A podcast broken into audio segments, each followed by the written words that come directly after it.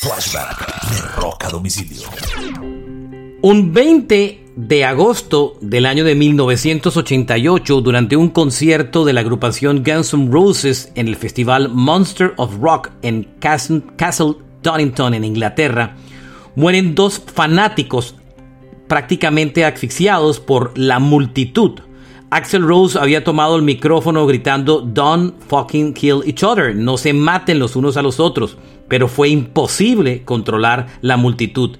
Eran 107 mil asistentes al festival y terminaron eh, asfixiados estos dos asistentes al show. Este es un flashback de rock a domicilio.